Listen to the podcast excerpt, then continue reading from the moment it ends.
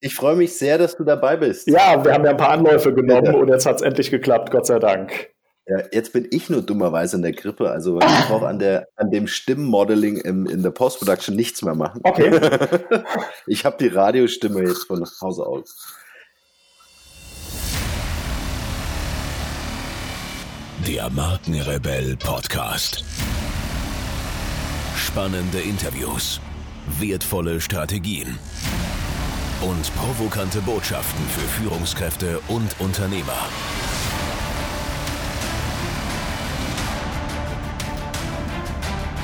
Stell dich den Herausforderungen der Digitalisierung und setze als Marke ein Zeichen. Von und mit Markenrebell Norman Glaser. Hörst du mich? Ja, ich höre dich, aber da, da, da, leben wir mit. Das ist halt live und ja, das Leben das und äh, Jetzt, das, that's real. Jetzt. Genau, das ist wo, echt. Wo bist du gerade? Ich bin in Heidelberg gerade, zu Hause in Heidelberg. Schön. Im, Ver im, im, Ver im, verregneten Heidelberg. Ja, ich komme viel rum und äh, jetzt bin ich zu Hause fürs Wochenende. Ja, genau. Es ist ein tolles Gefühl, ähm, eure Bücher gelesen zu haben und dich jetzt hier im Podcast zu haben. Das, das, das freut mich zu hören. Äh, ich war neulich auf einer Veranstaltung, das war total lustig. Da kam hinterher jemand zu mir, also ich habe dort einen Vortrag gehalten und er sagte, also den, den ganzen Vortrag saß ich und habe überlegt, woher kenne ich ihn? Woher kenne ich diese Stimme? Sie kam mir bekannt vor. Und er sagte, nach einer halben Stunde fiel mir ein, er hätte das Hörbuch. Und er sagte, ich kannte die Stimme. Ich konnte, aber er hat nicht zuordnen können, wo diese Stimme hinpasst. Und irgendwann dachte ich, es ist das Hörbuch. Ja, genau. Ja, genau. Und das ist die Stimme zum Buch. Ja, nee, super, also super Themen, super spannend, immer am Puls der Zeit. Und was mir besonders gut gefällt, ist Rebels at Work. Okay. Ja, und das passt ja, ist ja irgendwie naheliegend, dass dir das gefällt. Äh, Wäre wär jetzt bitter, wenn es dir nicht gefallen würde. Sehr schön. Peter, magst du ein bisschen was über dich erzählen? Äh, wer bist du so als Privatmensch und äh, was genau machst du beruflich für die Leute, die dich noch nicht kennen sollten? Das ist eine gute Frage, weil ähm, ich kann es heute, seit ich mich selbstständig gemacht habe, nicht mehr unterscheiden. Früher, ich habe an der Uni gearbeitet, ich war in einer amerikanischen Unternehmensberatung, habe ich privat und geschäftlich getrennt, was ich heute nicht mehr mache. Es gibt also keinen privaten Peter äh, mit Jogginghose, der locker flockig ist und den Geschäftspeter, der tough ist, mit Anzug und Krawatte, sondern ich habe für mich irgendwann mal entschieden, die Entscheidung zu treffen oder mir die Frage zu stellen, welches Leben möchte ich eigentlich führen? Und äh, genau danach richte ich mein Leben und vor allem auch mein Geschäft aus, dass es dort eine sehr, sehr hohe Konkurrenz gibt. Ja. Äh, ist das der ja. heutigen Zeit geschuldet? Also ist es einfach so, dass nee, dieses Work-Life-Balance. Nee, es ist nicht der Zeit geschuldet, es ist mir persönlich geschuldet, weil ich mir irgendwann wirklich die Frage gestellt habe, welches Leben will ich leben? Und, und dieses Leben, das ich leben will, ist für mich die Basis, Entscheidungen zu treffen, auch beruflich. Das heißt, dass das Berufliche, was ich mache, muss ich immer muss in diesen Lifestyle passen, ansonsten mache ich das nicht. Mhm. Und das, das heißt für uns zum Beispiel, ähm, dass, dass wir extrem lean sind. Ich mache das komplette Geschäft mit meiner Frau. Wir haben kein Büro, wir haben keine Mitarbeiter, wir haben vollkommene Freiheit und Autonomie. Und das ist ein Punkt, der uns sehr wichtig ist. Dafür zahlt man einen Preis, aber wir machen es gerne. Ja, das ist übrigens auch eine Parallele, äh, die wir gemeinsam haben. Ich mache äh, auch äh, ein Teil zumindest meines ja. Business mit meiner Frau, okay. mit dem Mindshift Podcast. Ähm, ähm, wie war das so für euch überhaupt? Wie fing das Ganze so an, euer Unternehmerleben, das auch zusammen zu machen? Mhm. Da, da muss ich, das, das ist eine, eine große Frage, da muss ich eigentlich sehr, sehr, sehr, sehr weit ausholen oder, oder relativ weit ausholen. Das ist im Prinzip, ich war 1999 äh, noch Professor an der Wirtschaftsuni in Wien für internationales Marketing und Management, habe dort friedlich vor mich hin gelehrt, äh, vor mich hin geforscht und habe irgendwann eine Studie übernommen über strategische Innovatoren. Heute wird man sagen Geschäftsmodellinnovatoren oder Business-Rebellen. Und ich habe dort Leute kennengelernt wie Richard Branson, den Gründer von Virgin, die Anita Roddick äh, vom Body Shop, den Niklas Hayek, den Erfinder der Swatch, den Götz Werner und Menschen dieses Typ und Menschen dieses Schlages. Und die haben mir klar gemacht, äh, Junge, du gehörst nicht an die Uni, das ist nicht der Platz, wo du zu Hause bist. Und sie haben mir eigentlich gezeigt, dass Wirtschaft ein unglaubliches Privileg ist, das wir haben. Ein Privileg, die Welt Tag für Tag ein Stück weit so gestalten zu können, wie wir das wollen, wie wir das für richtig halten. Und das war der Punkt tatsächlich, wo ich mich selbstständig gemacht habe Und Anja war zu dem Zeitpunkt Managerin bei Accenture und ich habe so lange an ihr rumgequatscht, äh, bis, bis, bis sie äh, äh, der Überzeugung war, es wäre eine gute Sache, das gemeinsam zu machen, weil das hat natürlich extrem viel mit Lifestyle zu tun. Wenn du sowas gemeinsam machst, äh, kannst du Dinge gemeinsam machen. Wir haben noch ein Haus in Frankreich, wenn das Wetter schön ist äh, äh, und wir wenig zu reisen haben, sind wir dort. Und das ist halt total super, dass sie dann nicht zu irgendeinem Arbeitgeber gehen muss und sagen kann, kann ich mir frei nehmen, kann ich dort Urlaub haben. Also wir sind da vollkommen frei und selbstbestimmt. Es ist ja ein Traum für viele, also so selbstbestimmt tatsächlich auch zu sein und auch so zu leben. Ja. Ähm, war das dann letztendlich ein, ein, Bild, was ihr euch gemeinsam ausgemalt habt oder was ihr angestrebt habt? Mm, ja, das ist, ein, ist eine gute Aussage. Es ist der Traum von vielen Menschen, aber viele Menschen sind dann doch nicht willens, den Preis dafür zu bezahlen. Und äh, dass diese Freiheit zu haben oder sich diese Freiheit zu nehmen, sie kommt mit einem Preisschild, äh, was nicht un, un, un klein ist. Äh, ich war Professor, ich wäre in, in wenigen Jahren äh, Beamter geworden, ich habe gekündigt. Äh, Anja war Managerin bei Accenture, die war kurz davor, Partnerin dort zu werden. Das heißt, wir haben auf, auf sehr viel Sicherheit, auf sehr viel Geld verzichtet. Äh, wir haben im ersten Jahr in der Selbstständigkeit kein Geld verdient, sondern von unserem privaten Geld draufgezahlt, um, um überhaupt existieren zu können. Also wir haben schon einen Preis dafür bezahlt, äh, einen Preis, der es uns wert war.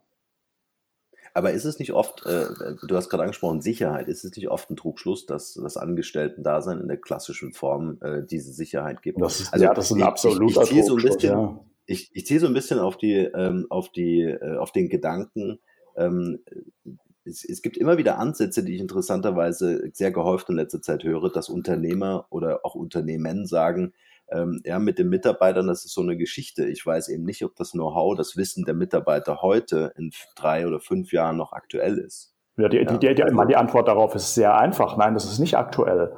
Äh, ja. In fünf Jahren schon mal gar nicht. Die Frage ist, ist es, ist es nächstes Jahr noch aktuell? Und die Wahrscheinlichkeit ja. auch dort ist mit großer Wahrscheinlichkeit, abhängig von der Branche, ein sehr klares Nein. Und das heißt, diese Sicherheit, wie du sagst, die ist, die ist mehr als trügerisch und wahrscheinlich ist es gar nicht so sehr die Sicherheit, sondern es ist einfach die Trägheit aus diesem goldenen Käfig, den man ja letztendlich doch hat, auszubrechen. Hm. Wie, wie, siehst du die Zukunft oder wie seht ihr die Zukunft der Arbeitswelt von morgen?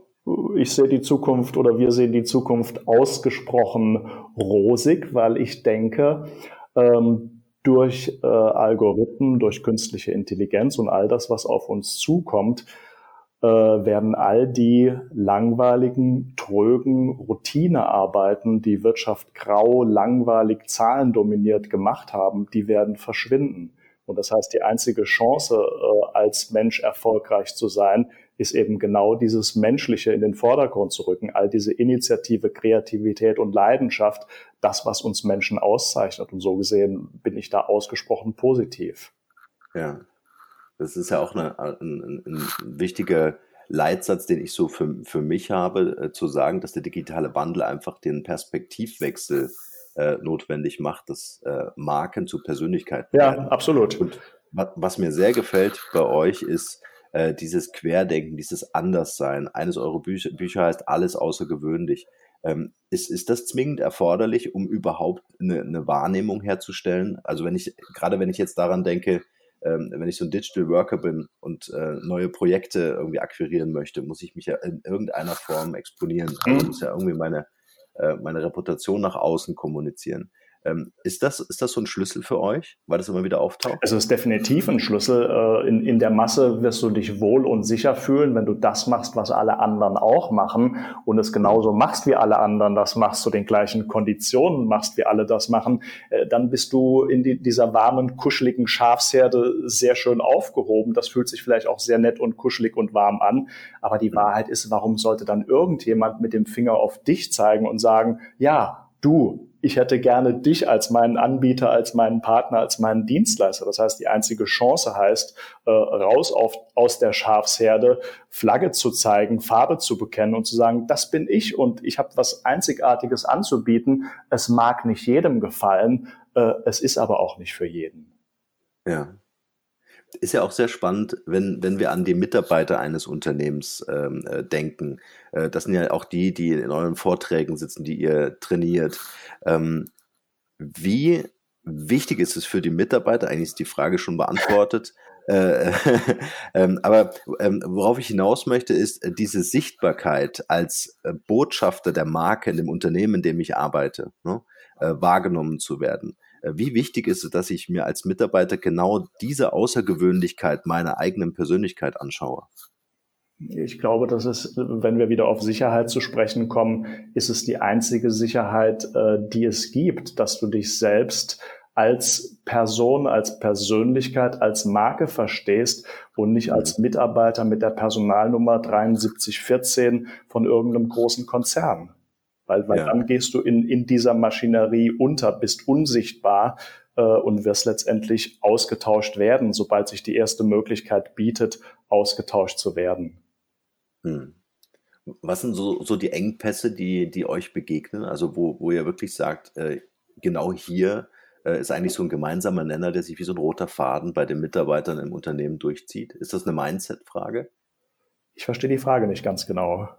Also das, ähm, äh, äh, wenn, wenn du an die Mitarbeiter ja. denkst, die ihr trainiert, ja, ja ähm, äh, zieht sich da irgendwas wie so ein roter Faden durch? Gibt es so einen gemeinsamen Nenner, wo, wo ihr sagt, das ist der Engpass? Also das ist zum Beispiel ein Glaubenssatz äh, von wegen, naja, wenn ich in meiner Abteilung äh, mich profiliere, was sollen die anderen denken? Oder gibt es... Es ist eigentlich, also, eigentlich eher umgekehrt. Wir sprechen ja mit dem, was wir machen und mit der Initiative Rebels at Work genau die anderen Menschen an, genau die Menschen, die Bock haben, Dinge zu verändern, die Dinge gestalten wollen, die, die sagen, ich warte nicht darauf, bis von oben irgendwas passiert, bis sich von außen irgendwas verändert, sondern, sondern wir und ich will Dinge anpacken, ich will Dinge gestalten, ich will Dinge verändern in meinem Umfeld. Soweit mir das möglich ist, will ich das machen. Und, und oft werde ich dann eben komisch angesehen als, als Störenfried, als Mensch, der irgendwie ein bisschen rumnervt.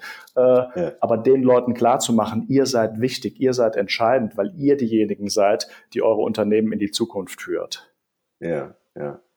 Und ich meine, das ist ja ein Garant, äh, eigentlich ein, ein, Erfolgsgarant für Unternehmen, äh, die Mitarbeiter zu pushen. Also wirklich auch als, als Leuchttürme zu identifizieren. Theoretisch, theoretisch ja, aber das ja. ist natürlich die gelebte Idiotie, die dort draußen herrscht und die es leider viel zu häufig gibt, äh, dass das formal in großen Reden auf Websites und Anzeigen Initiative, Kreativität, Leidenschaft, Querdenkertum und was auch immer gefordert ist, in Wahrheit aber Duckmäusertum und Anpassung ja. belohnt und befördert wird. Ja. Das ist Hast, irre. Ja. Hast du ein Beispiel von einem Unternehmen, wo das richtig gut funktioniert? Also wo die Mitarbeiter wirklich so als Leuchttürme, als, als, als Markenbotschafter äh, zum einen identifizieren. Ich finde ja immer wichtig, dass das ähm, äh, auf C-Level oder Vorstandsebene einfach auch stattfindet in den Köpfen, zu sagen, ich brauche einfach Leute, die die Marke transportieren, ja, kommunizieren, ja. multiplizieren. Ja? Ähm, äh, und ich brauche natürlich auch in, in der Mitarbeiterschaft, in, in, in der Kollegschaft einfach auch die Leute, die darauf Lust haben. Also da gibt's da gibt's viele Unternehmen und was, was mich ja interessiert, sind gar nicht so sehr die, die Unternehmen als solche, sondern mich interessieren die Menschen, die dahinter stehen. Und wir werden demnächst äh, eine, eine Frau porträtieren, die bei einem großen deutschen Automobilhersteller arbeitet, äh, irgendwo im, im mittleren Management ist und sie war einige Zeit in China äh, und hat gemerkt, wow, äh, wenn, wenn wir so weitermachen, werden wir die nächsten Jahre nicht überleben. Und sie ist dann nach Hause gekommen äh, mit, mit dieser dringenden Botschaft, wir, wir müssen dieses Unternehmen verändern, wir müssen die Art und Weise, wie wir uns verhalten, wie wir arbeiten, wie unsere Kultur ist, dramatisch verändern. Äh, und man hat die Schulter gezuckt und hat gesagt, ja, ja, Mädchen, komm, komm mal wieder runter, äh, kühl, kühl mal wieder ab, alles cool, alles gut so. Äh, und sie ist nicht abgekühlt, weil sie, weil sie wirklich beseelt war davon und überzeugt war, äh, wir müssen dramatisch Dinge verändern. Sie hat äh, einen Brief an den Vorstand geschrieben, was man in so einem Konzern gar nicht darf, Hierarchieebenen zu überspringen, Fachabteilungen sozusagen ans Bein zu pinkeln. Äh, der ja. Vorstand war auch in Mehrheit nicht amused über diesen Brief. Einer war amused und hat gesagt, ja, ist doch super, dass, dass wir solche Mitarbeiter haben äh, und hat gesagt, ja, dann, dann lass sie doch machen, was sie machen will. Und sie hat dann eine Initiative gegründet, äh, von Gleichgesinnten, die gemeinsam daran arbeiten, die Kultur dieses Automobilherstellers, also von einem nicht ganz kleinen Unternehmen zu verändern. Und es gibt in diesem Unternehmen sowas wie eine Art internes Facebook und dort ist diese Community weltweit die am häufigsten besuchte, diskutierte und einflussreichste Community mittlerweile geworden. Und das sind die Menschen, die, die, die man nicht kennt, die nicht auf den Titelseiten von Wirtschaftswoche oder sonst wo stehen, aber sind tatsächlich mit die Menschen, die unerkannt in diesen Unternehmen verändern Veränderung vorantreiben, die nach außen hin letztendlich auch das Gesicht von so einer Marke werden, die die in die Zukunft bringen. Ja. Das ist auch eine Geschichte, die ich beobachte, jetzt im, im, im, im Zuge der Digitalisierung, dass äh, früher eher so Marken gebaut wurden, ja. also eher kon konstruiert. Mhm. Ne? Also äh, ich kenne das noch, äh, Marketingchef von Audi sagt, hier hast du eine halbe Million, mach eine schöne IAA-Messe. Ja? Und auf der anderen Seite ähm, also wenn ich mir das bis heute so die Entwicklung anschaue, dass immer mehr äh, die, die Persönlichkeitsmarke, ja, ja. also wenn ich als Persönlichkeit verstanden habe, dass ich selbst eine Marke bin, ja, äh, dann kann ich auch eine Marke führen, mhm. dann kann ich auch ein Unternehmen führen oder eine Fachabteilung führen. Meine genau, und das andere ist, ist Makulatur, ist letztendlich äh, das Schwein geschminkt, äh, aber es ist immer noch ein Schwein, auch wenn ich Schminke drüber schmiere. ja, genau, ja. Ähm, auch sehr interessant, was mir immer wieder ja. in den Beratungen begegnet, ist, äh, jedes Unternehmen will mal grundsätzlich. Ja, also ähm, ich mag das Wort mittlerweile nicht mehr, aber Digitalisierung, jeder will, äh, aber nur die wenigsten können, weil äh, dieses Loslassen von Altem nicht funktioniert oder ähm, äh, sehr schwer ist, sehr schmerzhaft ist. Alte Prozesse, alte Denkweisen, alte Technologien und so weiter. Ähm, ist es eine ähnliche Beobachtung, die du machst? Absolut, wobei ich das, das viele Unternehmen wollen, schon, schon da würde ich einhaken äh, und die mhm. Frage stellen, wollen sie tatsächlich? Äh, und was ich sehe, ist, dass viel zu viele Unternehmen sich in so einer analogen Selbstgefälligkeit bewegen, äh, die absolut schockierend ist, wo man ab und zu denkt, sag mal, in welcher Welt seid ihr eigentlich zu Hause? Äh, ich war kürzlich bei einer Veranstaltung auf einer Podiumsdiskussion. Ich bin, ich will die Branche nicht nennen. Ich bin, ich bin wirklich fast verrückt geworden. Das ist eine Branche, wo Digitalisierung anfängt, das Geschäftsmodell äh, nicht zu bedrohen, sondern in dieses Geschäftsmodell einzudringen, dieses Geschäftsmodell wirklich dramatisch zu verändern. Und die Aussage der Anwesenden war nicht, äh, ja, lass uns überlegen, wie wir dem begegnen können, sondern die Aussage war einfach, das ist alles noch nicht so weit. Das dauert noch Jahrzehnte. Wortwörtlich, die EDV ist noch nicht so weit. Schon das Wort EDV, da bekommt man ja 2018 Pickel. Äh, und, und dann hieß es, eine, eine Aussage war auch schlecht, auch nicht schlecht, da ging es um, um äh, äh, Digitalisierung und eine Dame meldete sich und sagte, ach, das mit dem Facebook, das haben wir ausprobiert, das bringt alles auch nichts.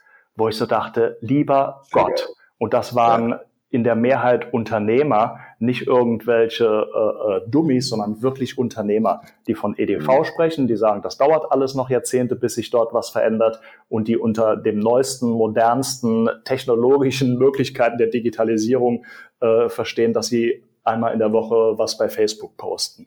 Also das gibt es leider auch. Es ist zum Glück nicht die Mehrheit, also der Wille ist schon da und ich glaube, wie du sagst, das Problem liegt einfach darin, das Alte loszulassen. Und das ist menschlich, es ist unglaublich schwer, aber es führt keinen Weg daran vorbei, wenn wir es nicht. Also Christoph Käse hat ja wunderbare Bücher geschrieben yes. und in einem Buch schreibt er einen wunderschönen Satz. Äh, jetzt muss ich überlegen, ob ich ihn hinbekomme, wo er sagt, also an, an, de, an der Digitalisierung führt kein Weg dran vorbei. Er sagt, du kannst noch die Entscheidung treffen, äh, ob du mich mit am Tisch sitzt und den Braten verzehrst oder ob du selbst der Braten bist, der verzehrt wird. Also er hat den. Satz schöner formuliert, aber so ist es halt. Und das Fenster, diese Entscheidung zu treffen, es ist in vielen Branchen noch offen, aber es wird nicht über Jahre offen sein, sondern irgendwann geht dieses Fenster zu und dann bist du der Braten, der auf dem Tisch liegt. Ja, ja, absolut. Also das ist äh, leider sehr traurig, muss man sagen. Es gibt viele Unternehmen, die wirklich äh, äh tolle Geschäftsmodelle ja. haben, die man skalieren könnte, zum Beispiel digital. Aber äh, das große Problem ist einfach, dass die Digitalkompetenzen einfach auch fehlen, was deine Aussage zum Thema Facebook ja zeigt. Ja, ich finde es noch nicht mal schade. Das ist, finde ich, das Schöne wiederum an Kapitalismus. Kapitalismus ist nichts anderes als eine Maschine, die jeden Tag sortiert, die jeden Tag anschaut und jeden Tag sortiert. Und wer mit diesen Zeiten der Veränderungen, wer gut damit umgeht, wer geschickt damit mhm. umgeht, wer clever damit ist, der wird erfolgreich sein. Für den werden das die besten und interessantesten Jahre sein. Und wer nicht loslassen will, wer sich nicht verändern will, wer nicht mit den Zeiten gehen will, den wird diese Maschine aussortieren ohne mit der mhm. Wimper zu zucken. Und das ist okay, weil das, weil das die ewig gestrigen vom Markt nimmt und weil es den Neuen, den Mutigen Raum und Chancen eröffnet. Und das ist eigentlich das Schöne an dieser Veränderung, äh, dass sich Dinge verändern, dass sich Dinge wieder neu durchmischt werden. Hm. Was bedeutet denn für dich Digitalisierung? Oh, das ist eine gute Frage. Was bedeutet Digitalisierung? Digitalisierung bedeutet für mich, dass, dass wir im Moment in einer Zeit leben, in dem tatsächlich die Karten durch diese Digitalisierung komplett neu gemischt und komplett neu verteilt werden. Und das finde ich, äh, man kann entweder sagen, es sind schockierende, erschreckende Zeiten, vor denen wir Angst haben sollten, oder man kann sagen, es gibt, es gibt weniger coolere und weniger interessantere Zeiten als die Zeiten, in denen wir im Moment gerade leben. Und ich war ähm, bei, bei der äh, New Work Experience Konferenz letzte Woche in Hamburg äh, mhm. und Joschka Fischer hat, äh, ist interviewt worden. Und Joschka Fischer ist mittlerweile äh, so ein bisschen altersweise geworden. Ich glaube, er ist jetzt 70 Jahre alt geworden. Er ist nicht mehr so angriffslustig, wie er früher war. Und sein letzter Satz, ich muss ihn wieder paraphrasieren, weil ich ihn nicht auswendig kann, war, er sagte, er findet es eigentlich schade, dass er so alt ist. Äh, nicht in dem Sinne, dass er gerne wieder jünger wäre, sondern er sagt, das sind im Moment die interessantesten Zeiten die es seiner Vorstellung nach gab.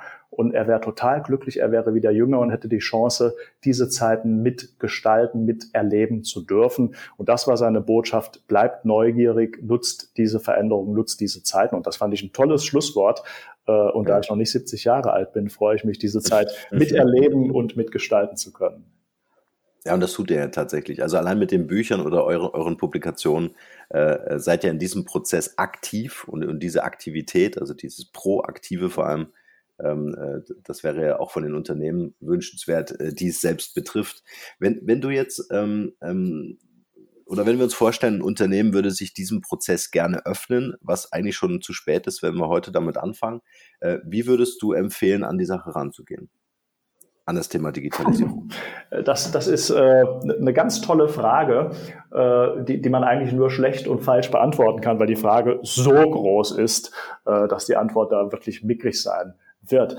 Äh, ich beantworte es mal so, mit, mit allen Risiken behaftet. Ich würde die Vorgehens, was ich als eine großartige Vorgehensweise finde, ist, dass äh, was Klöckner gemacht hat. Klöckner ist der größte europäische ja. Stahlhändler und sie haben, sie haben die Digitalisierung in drei Bereichen vorangestoßen und genauso würde ich das machen. Schritt Nummer eins war, sie haben ihr Tagesgeschäft äh, digitalisiert. Also Stahlhandel lief bis dato vor allem über Telefon und Fax ab. Und Schritt Nummer eins war, dass sie gesagt haben, wir wollen, dass dieses Geschäft all die digitalen Medien nutzt, die heute schon möglich sind. Das war der erste und der einfachste Schritt. Der zweite Schritt war dann, dass sie gesagt haben, als nächstes wollen wir diesen Stahlhandel komplett ins Internet verlegen. Wir wollen also eine Plattform schaffen, wo du, wo du nicht Mails und Faxe und sonst was schicken musst, sondern wo du 24 Stunden am Tag, 360 Tage im Jahr äh, eine Plattform hast, wo alle Stahle und alle Produkte und Dienstleistungen, die wir anbieten,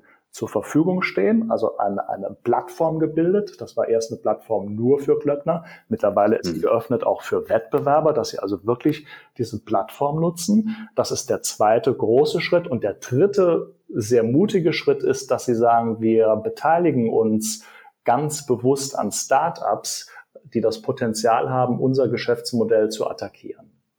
Und das sind mhm. drei Schritten in unterschiedlichen äh, Dimensionen und äh, äh, ja, Möglichkeiten, aber es sind drei großartige Schritte und, und die Idee dort ist, wir machen uns das Feuer lieber selbst äh, unterm Hintern, als darauf zu warten, dass irgendjemand von außen kommt und das macht. Ja, ich fand es eine geniale Beantwortung dieser Frage, die wirklich äh, ähm, äh, sehr komplex ist. Dann bin ich ja froh. Äh, ich, ja, ich finde es einfach, ähm, äh, es, es clustert oder, oder verdichtet es einfach äh, auf drei wesentliche Schritte und damit kann man aber auch als Zuhörer, ohne jetzt äh, äh groß Digitalkompetenzen äh, zu haben, zumindest eine Vorstellung zu bekommen, wie muss ich mich einem Thema nähern. Es wäre eine Variante, also, genau. Ja, absolut. Ähm, wie nehme ich denn die Mitarbeiter mit? Weil ähm, das Thema Akzeptanzschaffung, neue Prozesse, neue Software, eine Plattform, äh, überhaupt das ganze Thema digital.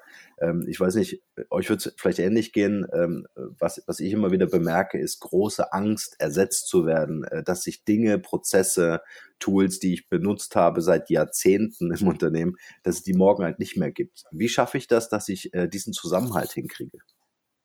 Ich habe immer so ein bisschen Probleme bei, bei Worten von wie, wie mitnehmen. Äh, ich würde die Menschen nicht mitnehmen wollen. Mitnehmen, da hast du wieder dieses Hierarchiegefälle drin. Wir da, wir da oben, wir fahren den großen Bus und da sind die kleinen, dummen Sachbearbeiter, die nicht so genau checken, äh, wo es lang geht und, und die müssen wir irgendwie mitnehmen, äh, in den Bus setzen und dann fahren wir die irgendwo hin in die glorreiche Zukunft. Äh, ich finde, und, und das ist ja auch das Thema von New Work oder von Leadership 4.0, nein, Menschen nicht mitnehmen, sondern, sondern Menschen auf Augenhöhe zu begegnen. Äh, Menschen nicht als, als, als flotte Hände und, und flotte Hirne, die irgendwas am Computer eintippen, zu betrachten, sondern tatsächlich als Menschen auf Augenhöhe, deren Initiative, Kreativität, Leidenschaft ich nutze. Und dann sind das sehr wohl Menschen, die kapieren, was sich da draußen verändert. Und das sind keine Menschen, die sich gegen diese Veränderung sträuben. Häufig erlebe ich genau das Gegenteil, dass es eher eine, eine, eine Lähmschicht im mittleren Management gibt, die bremst, dass Mitarbeiter aber sehr wohl kapieren, äh, dass in dieser Veränderung auch Chancen drinstecken und sie bereit sind, diesen Weg gemeinsam mit dieser Firma zu gehen. Hm. Wie kann das erfolgen? Das kann über die, über, über die Kultur in einer Organisation erfolgen. Also das heißt zum einen, äh, gibt es zwei Seiten. Es gibt immer die nach außen gerichtete Seite, äh, wo ich an das Verhalten der Mitarbeiter rangehe, wo ich vielleicht Trainings anbiete, Design Thinking oder Scrum oder sonst irgendwas trainiere und auf der organisatorischen Ebene, dass ich Prozesse, Strukturen verändere. Aber dann sind wir immer nur im Außen unterwegs. Dann sind wir in der Werkzeugkiste und nehmen Werkzeuge und versuchen damit die Veränderung herbeizuführen und übersehen dann äh, was ganz Entscheidendes, nämlich den Blick nach innen. Und bei dem Mitarbeiter ist es eben nicht nur, dass dieses Training ausreicht, sondern tatsächlich auch dieses äh, Verständnis äh, dafür da ist, dass sich Dinge verändert, dass sich seine Haltung, seine Einstellung verändert von jemand, der, ich sag mal, an Anweisungen ausführt, zu jemand, der Selbstfähigkeiten übernimmt, wie Selbstverantwortung, Selbstdisziplin, Selbstorganisation. Und im Inneren haben wir diese Organisation, die eben nicht nur aus Prozessen oder Strukturen besteht, äh, sondern die auch eine Kultur hat, eine Führungskultur, eine Kultur, wie man miteinander arbeitet. Und auch daran gilt es zu arbeiten. Das heißt, das mhm. kann man sich wie so eine Matrix vorstellen.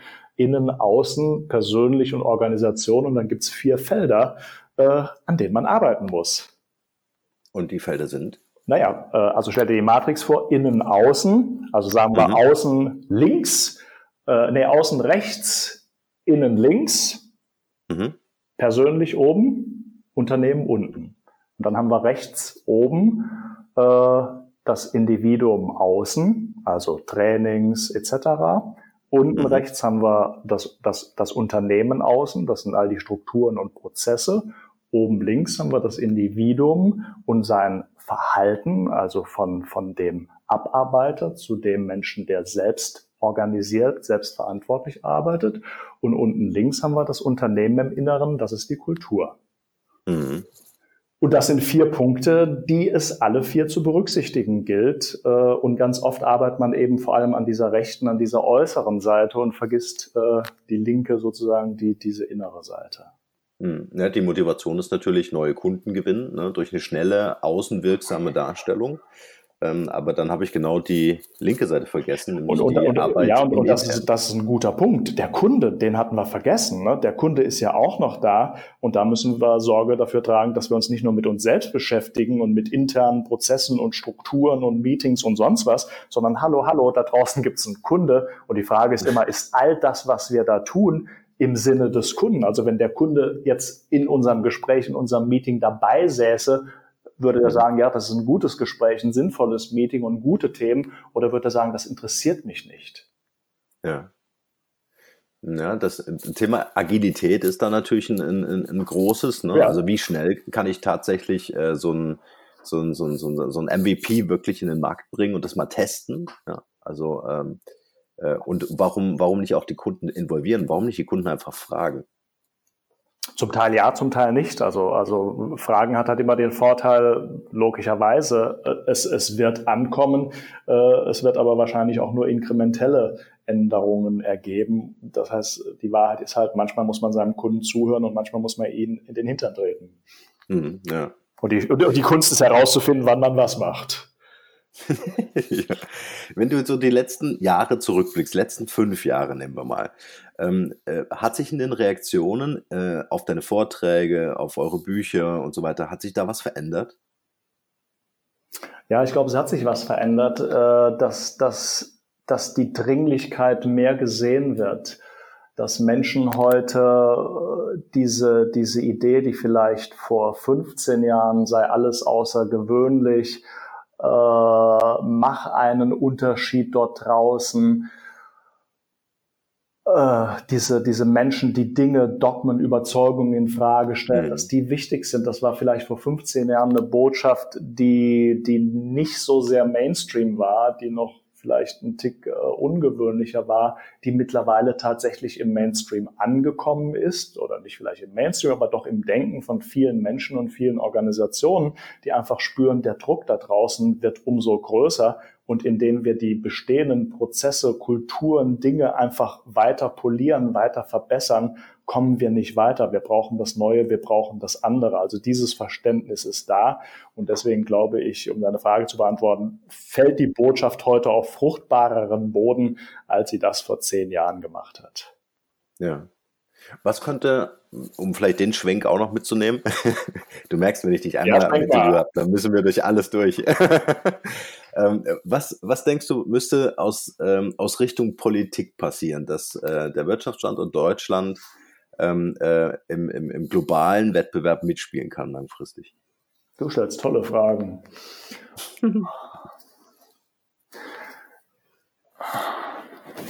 Du, du, hörst, du hörst mich so sanft, sanft überlegen und stöhnen, weil, weil es, es schlagen gerade zwei Herzen in meiner Brust. Das eine, ja. das eine ist meine, meine liberale Überzeugung, halt, halte dich dort raus, gib mhm. Unternehmen Freiraum, statt sie einzuengen, gib Startups Freiraum, äh, mach sozusagen all die Steine aus dem Weg, dass diese Menschen, diese Firmen tatsächlich ihre Arbeit machen können.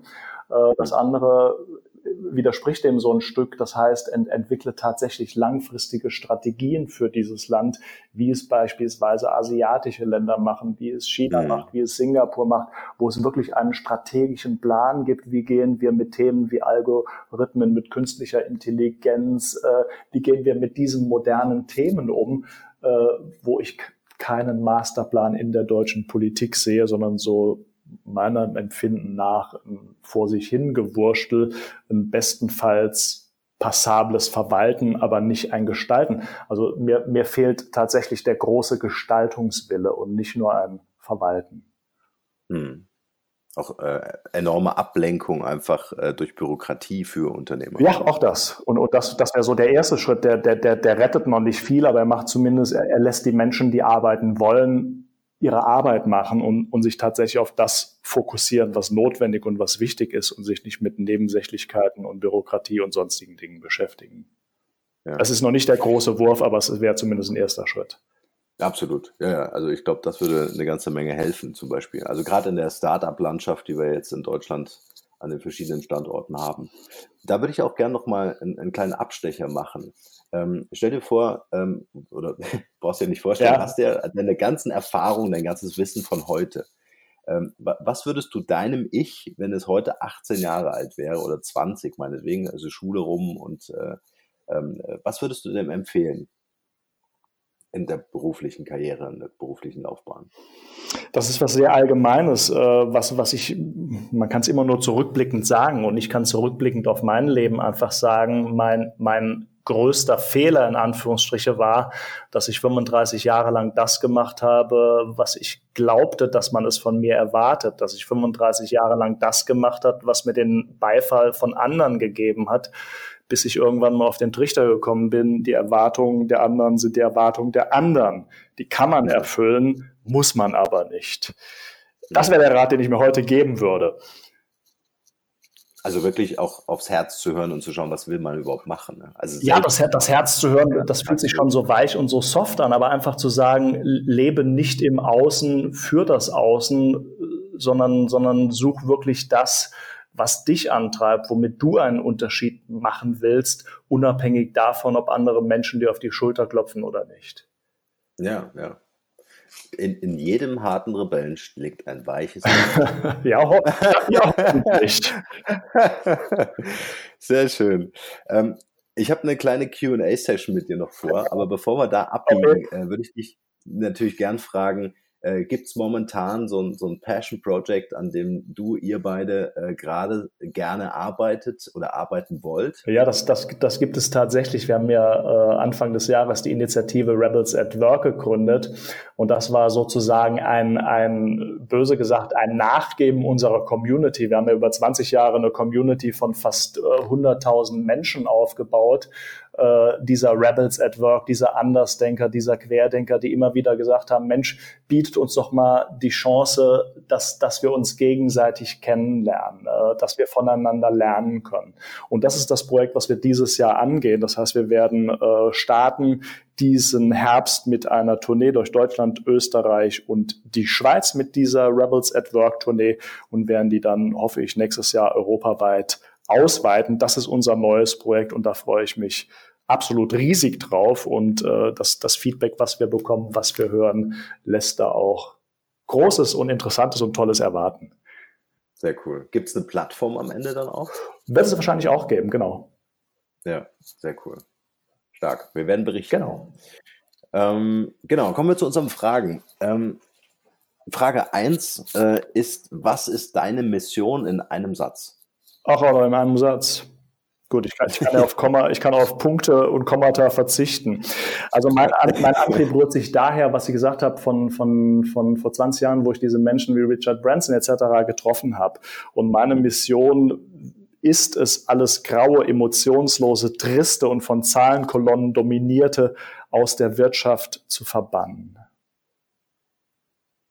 Schön. Hast du da einen Satz? Auch schön nachwirken, ja, schön. Äh, Frage 2, meine Lieblingsfrage. Hast du ein Talent, von dem bisher keiner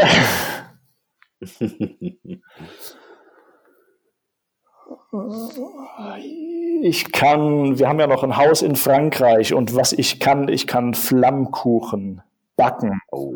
Wo selbst die Franzosen sagen, Mon Dieu! Warum Frankreich? Ist das so ein Land, wo, ihr sagt, da fühlt euch wohl? Ähm, ich weiß gar nicht, ob es unbedingt Frankreich sein muss. Es ist einfach für uns der, der, der Wechsel der Umgebung. Das heißt, Heidelberg ist für uns ein Standort. Das ist sozusagen äh, der Standort zum Reisen, der Geschäftsstandort. In Frankreich haben wir am Fuß der Vogesen, am großen See, so ein Landhaus. Das ist die Zeit, die wir brauchen, um die Batterien wieder zu laden, um nachzudenken, äh, um, um neuen Ideen zu tüfteln. Also eher der ruhige und stille Part. Äh, das könnte auch jedes, jedes andere Land sein, aber Frankreich ist auch nicht schlecht. Man kann dort ich auch gut leben. Ja, ich finde es ja genial, dass ihr ähm, dass ihr sagt, wir brauchen kein Büro, wir brauchen keine Mitarbeiter. Das heißt, ihr seid ja, ähm, also agiler geht's ja nicht, ja, leaner geht's ja nicht. Äh, das heißt, ich stelle mir vor, ihr habt in, in Heidelberg eine Wohnung und arbeitet von da aus. Ja, noch nicht mal das. Also man, das, das ist ja das Tolle wiederum der Digitalisierung. Ich habe ein Notebook. Das ja. und ein Handy. Und das ist alles, ja. was ich brauche zum Arbeiten. Das heißt, äh, ja, ich kann in Heidelberg arbeiten, ich kann aber auch in einem Café arbeiten, ich kann in der Bahn, im Flugzeug, ich kann ich habe heute so viele Freiheiten. Äh, das heißt, diese, diese, diese Arbeit ist ein, ein ständiger Begleiter von mir. Sie ist immer und überall mit dabei. Und, und äh, manche Menschen finden das wahrscheinlich vollkommen schrecklich. Ich finde das total klasse. Äh, und, und das ist eine unglaubliche Freiheit, die es heute gibt. Und ich habe immer Angst und, und Sorge, diese Chancen, die es heute gibt, nicht hinreichend nutzen zu können. Was wir beispielsweise letztes Jahr gemacht haben, das war, wir haben uns ein paar Wochen mit Airbnb eine Wohnung in Buenos Aires gemietet und waren dann im Winter in Buenos Aires, haben dort gelebt, haben dort gearbeitet, waren also wahrscheinlich die, die ältesten digitalen Nomaden in Buenos Aires, die man sich vorstellen kann. Aber das, das ist halt unglaublich cool und das geht mit diesem Geschäftsmodell fantastisch gut und ich finde, das bereichert das Leben auf ganz, ganz vielen Ebenen. Ja, unglaublich. Also Reisen eh, ja. das ist ja, äh, Wachstum ist ja mit Reisen verbunden ja. für dich. Ja, stark. Wenn die Leute an dich denken, was ist das eine Wort, wofür du selbst als Marke bekannt sein willst oder schon bist?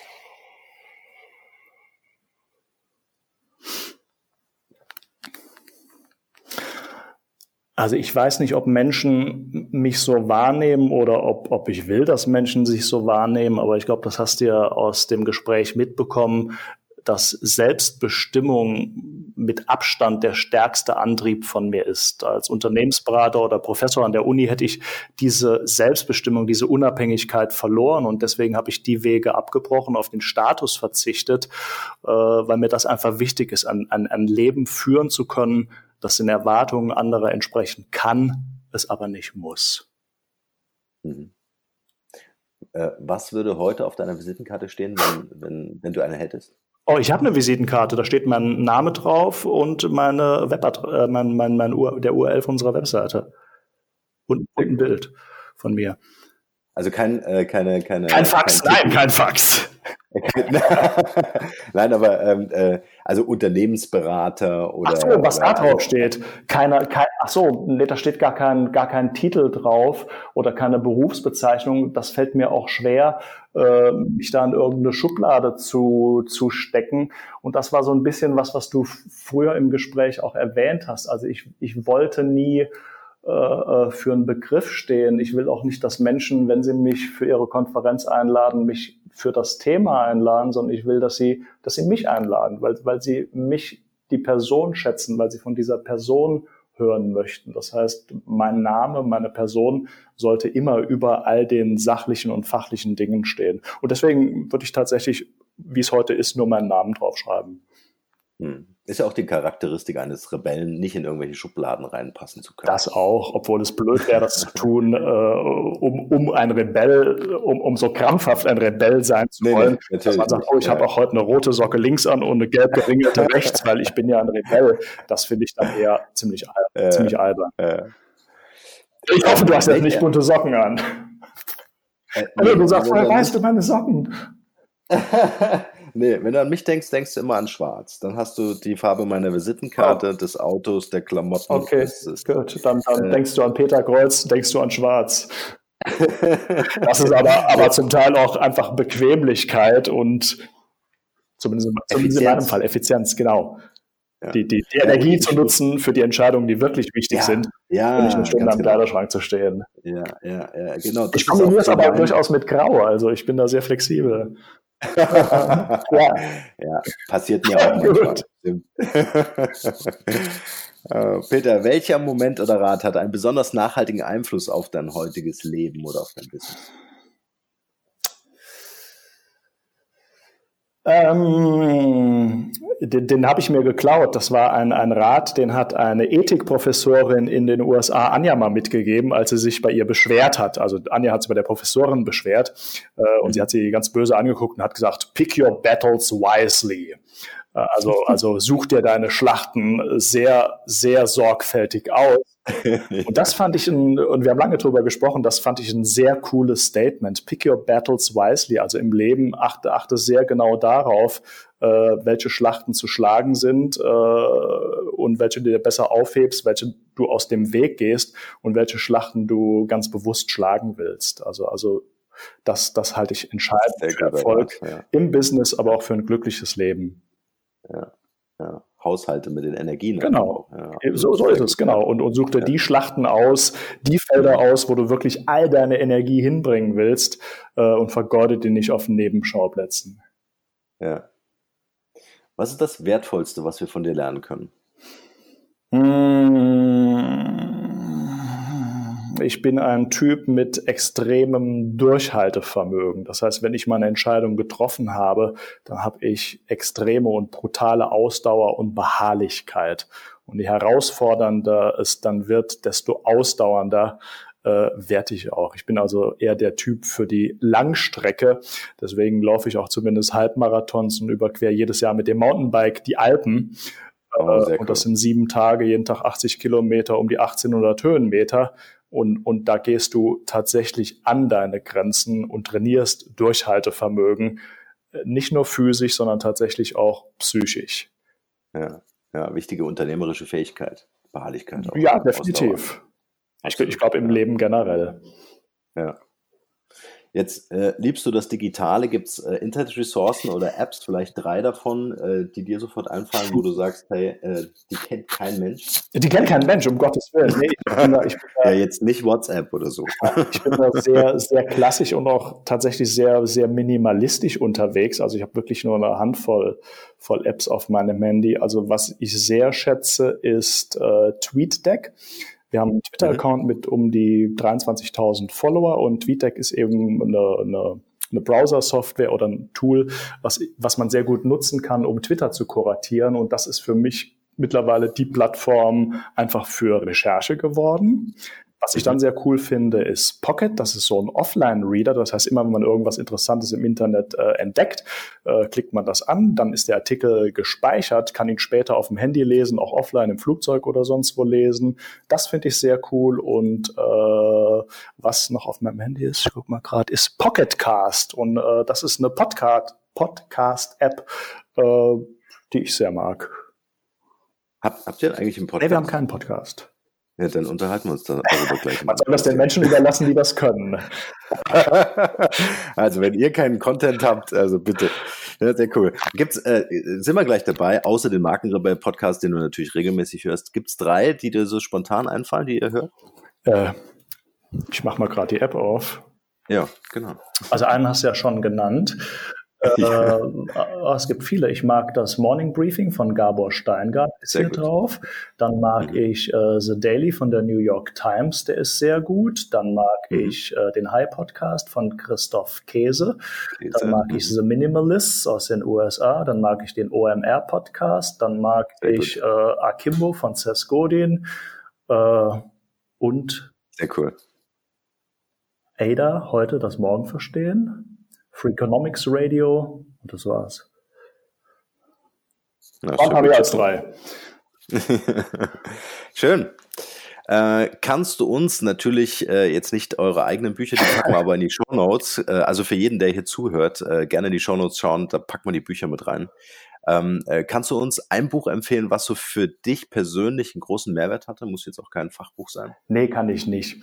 Äh, ich bin, kann ich nicht, nicht weil ich nicht lese, sondern das Gegenteil. Ich lese extrem viel, schon mein ganzes Leben lang brutal viel gelesen. Und weil viele Leute mich immer gefragt haben, kannst du mir ein Buch empfehlen, habe ich irgendwann mal eine Webseite gemacht, äh, die heißt die 99 besten Wirtschaftsbücher.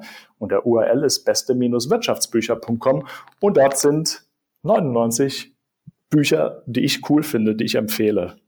Und die aktualisiere ich immer, wenn ich irgendwas lese, wo ich denke, oh, das war cool, das hat mir gut gefallen. Dann kommt das da drauf. Sehr gut. Peter, perfekt vorbereitet. Hm? Ja. Warum ein Buch empfehlen, wenn man 99 ja, empfehlen kann? Die, Geschmäcker, die Geschmäcker sind ja unterschiedlich. ja, sehr schön. Äh, und was war das Lieblingsbuch von dir, von diesen 99? Oh, du, du willst und auf die Frage raus. Äh, ja. kann, kann, kann ich dir nicht sagen. Also ich mag die Bücher von Christoph Käse beispielsweise sehr gerne, von Frederic Laloux. Was ich gerade neu lese ist und, und dort empfehlen werde, ist es noch nicht drauf, ist von Hermann Simon. Äh, die Biografie. Hermann Simon ist ja Professor, der sozusagen Preispapst in Deutschland, der Erfinder äh, der Hidden Champions, der dieses Wort eigentlich geprägt hat und diese Idee in die Welt rausgetragen hat. Und von ihm gibt es eine neue Bio oder eine neue, gibt es eine Biografie und die ist super interessant. Super cool. Ist im Moment mein Highlight. Ja, da bin ich doch noch zur Antwort auf meine Frage gekommen. ähm, welche drei Interviewgäste würdest du hier gerne mal äh, im Podcast hören? Wen würdest du uns empfehlen? Äh, können wir nahtlos anschließen. Das erste wäre zum Beispiel Hermann Simon, der gerade eine Biografie geschrieben hat. Äh, Erfinder der Hidden Champions, äh, ein, ein sehr interessanter Mann, ein sehr interessantes Leben. Äh, kann ich empfehlen. Dann äh, habe ich letzte Woche Ricardo Semmler kennengelernt und mit ihm geplaudert. Äh, er ist auch Buchautor, äh, hat das Buch Mavericks geschrieben, ist äh, das meistverkaufte Sachbuch in der Geschichte Brasiliens, ist in 23 Sprachen übersetzt worden. Und das ist der wow. Typ, der in Brasilien praktisch New Work äh, vor 20 Jahren erfunden hat. Also er war der, der damit angefangen hat und ein altes, traditionelles Unternehmen radikal demokratisiert hat. Ricardo Semmler ist Brasilianer, aber er spricht sehr gutes Deutsch. Und mhm. dann hatte ich ja eben gesagt, Frederic Laloux, äh, hat ein schönes Buch geschrieben, das heißt Reinventing Organizations. Ihn habe ich auch letzte Woche mhm. in Hamburg getroffen. Er spricht äh, auch gutes Deutsch, lebt heute in einem Eco-Village in Ithaca, irgendwo zwischen Toronto und New York. Äh, ein, mhm. ein sehr gebildeter, sehr interessanter Gesprächspartner und unglaublich netter, sympathischer Typ. Also das wären Schön. drei nette Interviewgäste. Frage ich an. Gut. Peter, ich würde äh, dich gerne mit dem äh, Schlusswort äh, hier aus dieser Podcast-Folge entlassen. Ich äh, fand es ein sehr, sehr anregendes Gespräch, äh, sehr sympathisch. Äh, wir haben uns ja selber auch noch nie gesehen, heute das erste Mal und haben das gleich aufgezeichnet. Es wird eine, eine schöne Erinnerung bleiben. Dankeschön. ähm, meine letzte Frage an dich. Was ist dein bester Tipp für ein glückliches und erfülltes Leben? Wir haben da kürzlich in einem Blogbeitrag drüber geschrieben. Und zwar habe ich mit Anja einfach mal Revue passieren lassen, welche Menschen wir so in den letzten 20 Jahren kennengelernt haben und ob die Gemeinsamkeiten haben. Uns, uns, uns ist aufgefallen, das fange ich schon an zu stottern, äh, das sind alles Menschen, die für Premieren brennen. Und meine Überzeugung ist tatsächlich, wir sind nur so jung wie die Anzahl der Premieren, die wir in unserem Leben zulassen. Und leider wird die Anzahl der Premieren, die wir in unserem Leben zulassen, je älter wir werden, immer kleiner. Und meine Empfehlung ist, lass uns süchtig werden, lass uns süchtig bleiben nach Premieren. Sehr cool. Das lassen wir genauso stehen. Vielen Dank, Peter. Sehr gerne, Norman.